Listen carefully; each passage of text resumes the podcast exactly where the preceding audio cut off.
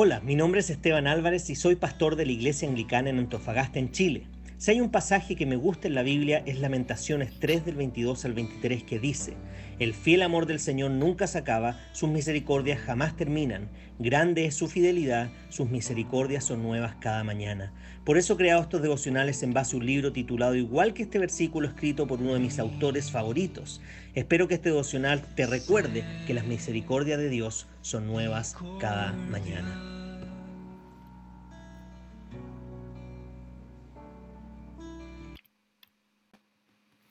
Bien, y el título del devocional de esta mañana es el siguiente. A pesar de que el pecado aún es una triste y presente realidad en cada una de nuestras vidas, simplemente no se compara con la gracia del Señor Jesucristo. Uno de los temas de estos devocionales es que la fe bíblica nunca requiere que niegues la realidad. Si tienes que darle la espalda a lo que es real y verdadero para obtener así un poco de paz personal y temporal, esto puede hacerte sentir mejor, pero lo que estás ejercitando no es la fe de la Biblia. Este realismo aplica al pecado que aún mora en ti y está siendo progresivamente erradicado por la poderosa gracia de Dios.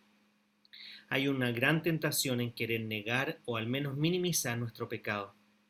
Sin embargo, no te estás moviendo en una dirección productiva espiritualmente hablando, cuando por argumentos autoexpiatorios haces que tu pecado parezca menos pecaminoso. No proteges el mensaje del Evangelio al negar tus propias luchas espirituales, y sin duda Dios no necesita que defiendas su reputación a través del fingir. Esto no quiere decir que debes hacer de tu pecado el centro de atención de tu meditación. Es simplemente una negación a la sublime gracia del Evangelio de Jesucristo tratarte a ti mismo como un indigno, un impuro, un gusano espiritual incapaz. No debes meditar en el juicio de Dios, no debes retorcerte ante la idea de su presencia, no debes permitirte a ti mismo pensar si realmente te ama, no debes verte a ti mismo como alguien indigno de su cuidado. No debes trabajar para estar a la altura de sus expectativas. No debes pensar que Él actúa más complacientemente contigo cuando obedeces que cuando cometes pecado. No debes rendirte cuando fallas. No tienes que realizar actos de penitencia después de haber fallado ante los ojos de Dios. No debes envidiar el valor de la persona a tu lado como si fuera mejor aceptada por Dios porque es más madura espiritualmente que tú. Nunca debes huir de Dios por temor al pensar, como se evidencia en el día a día, que Él constantemente revela que el pecado aún vive en ti.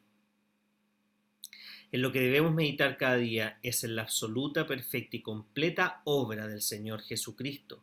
Fue perfecto en su vida, perfecto en su muerte y perfecto en su resurrección. No hay nada que podamos pensar, desear, decir o hacer que pueda en alguna forma añadir sobre el perdón y la aceptación que hemos recibido de parte de Dios en la obra de Cristo. Eres perfecto a los ojos de Dios porque la perfecta justicia de Jesús ha sido atribuida a tu cuenta espiritual.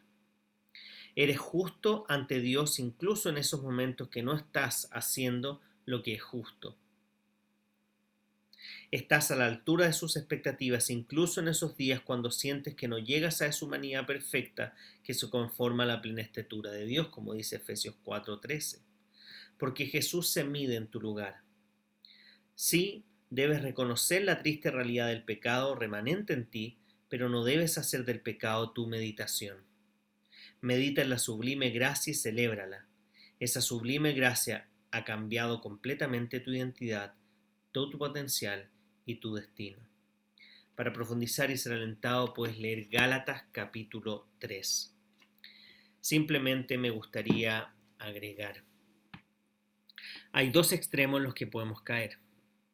Uno es lo que se llama el abusar de la gracia, es decir, creer que porque tengo esta relación de Dios y este vínculo que no se quiebra, hacer todo lo que quiera, desbandarme como quiera, porque en algún minuto voy a volver a la fe.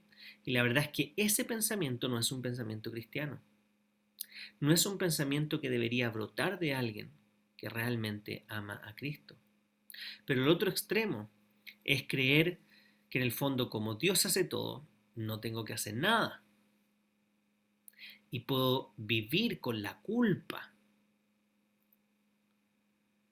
de que como no logro hacer lo que debo hacer, Dios no me amará. La verdad que ninguno de los dos extremos es sano. ¿Por qué? Porque efectivamente no hay nada que podamos hacer para agregar a nuestra salvación y todo lo que hago de aquí en adelante, una vez que Cristo ha tomado posesión de mi corazón, de mi vida, es en agradecimiento a lo que Él ya hizo y no para ganarme algo que Él me vaya a dar. Pero también debo entender que si soy cristiano, Jesús me está transformando en un proceso que va a durar toda mi vida, con altos y bajos, pero ya tengo potencialmente, o ya soy potencialmente, lo que voy a llegar a ser en la eternidad. Porque una vez que he sido marcado y sellado por el Espíritu Santo, es Él quien me va a llevar a cumplir sus propósitos. Es Él que me va a desafiar a vivir esta vida a la cual estamos llamados. Por lo tanto, no debo quedarme en la culpa de seguir dándole vueltas a mi pecado, sino que debo confiar en el Señor y buscar cada vez hacerlo mejor, no como una manera de ganar algo, sino como un agradecimiento en lo que ya tengo por Cristo. Muchas veces lo he dicho, la gente tiende a pensar que lo que Jesús hizo es tomar esta cuenta que estaba en DICOM y que era imposible esta deuda que yo pudiera pagar y dejarla en cero para después de aquí en adelante tratar de no caer en DICOM y tratar de tener lo suficiente para que me alcance para llegar al cielo. Pero esa no es la visión cristiana. La visión cristiana dice de que esta deuda que estabas en DICOM que era impagable, Jesús no solo la paga para que quedes en cero, sino que pone en ti infinitamente un saldo positivo de tal manera que te alcance para llegar a la vida eterna. Y lo que tú haces entonces es vivir en agradecimiento a lo que Él ya hizo. Eso te debería generar la suficiente libertad para poder anhelar en agradecimiento buscar hacer la voluntad de Dios siempre, sabiendo de que no me estoy ganando o no está en juego mi salvación. No me estoy ganando ni perdiendo nada con respecto a la eternidad. Además, el hecho que te des cuenta que has pecado contra Dios ya habla de que eres un hijo de Dios. Porque aquel que no es hijo de Dios, la verdad es que no solo no es consciente de su pecado, sino que no le interesa las cosas, hacer las cosas que le agradan a Dios. Pero si tú tienes esa conciencia de darte cuenta que te equivocaste, de darte cuenta que lo que hiciste no le agrada a Dios, entonces significa que puede que seas un hijo pródigo, en el sentido de que eres alguien que es hijo y que quizás fue a vivir su vida y a fardear su herencia, pero después volvió. Ahora esa historia pareciera muy larga, pero la verdad es que eso lo hacemos todos los días en pequeñas decisiones, en las cuales nos alejamos a Dios, nos rebelamos contra Dios, hacemos lo que nos le agrada y volvemos nuevamente sabiendo que Él está esperándonos con los brazos abiertos cada vez que nos equivocamos. ¿Eso es una excusa para eh, seguir buscando equivocarme o para vivir una vida totalmente desenfrenada? Por supuesto que no. No es una excusa. Porque quien piensa de esa manera probablemente no es un hijo de Dios. Quien piensa de esa manera de manera constante y consciente, que probablemente algunos de nosotros sí hemos pensado en, bueno, filo, esta vez lo voy a hacer total, Dios me perdona. Pero aún eso Dios quiere cambiarlo. Quiere que todo lo que hagamos ahora sea esforzarnos en esta gracia, confiando en el poder del Espíritu Santo que nos está transformando, sabiendo de que la obra completa de Dios ya potencialmente está en nosotros y será más que evidente cuando lleguemos a su presencia.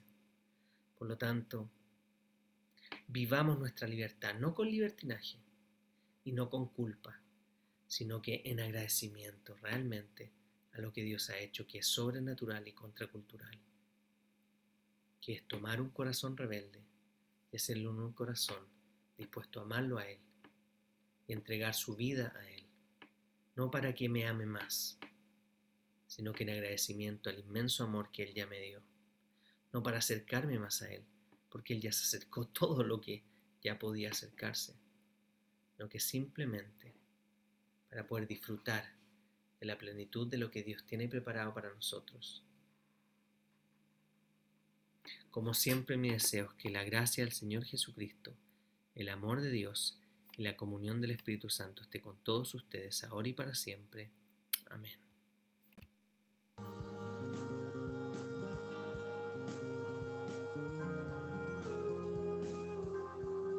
Si este devocional fue de bendición para ti, queremos animarte a que puedas compartirlo también con otras personas para que puedas bendecir su vida. Además te queremos invitar a que puedas visitar nuestro Instagram pastor.anglicano.antofa o anglicana en Antofagasta. Tenemos un podcast en Spotify y en Apple Podcast llamado Reflexiones Pastor Anglicano Antofa. Puedes visitar nuestra página web www.anglicanaenantofagasta.cl. Además tenemos nuestro Facebook Anglicana en Antofagasta. Por último, queremos animarte que te puedas suscribir a nuestro canal de YouTube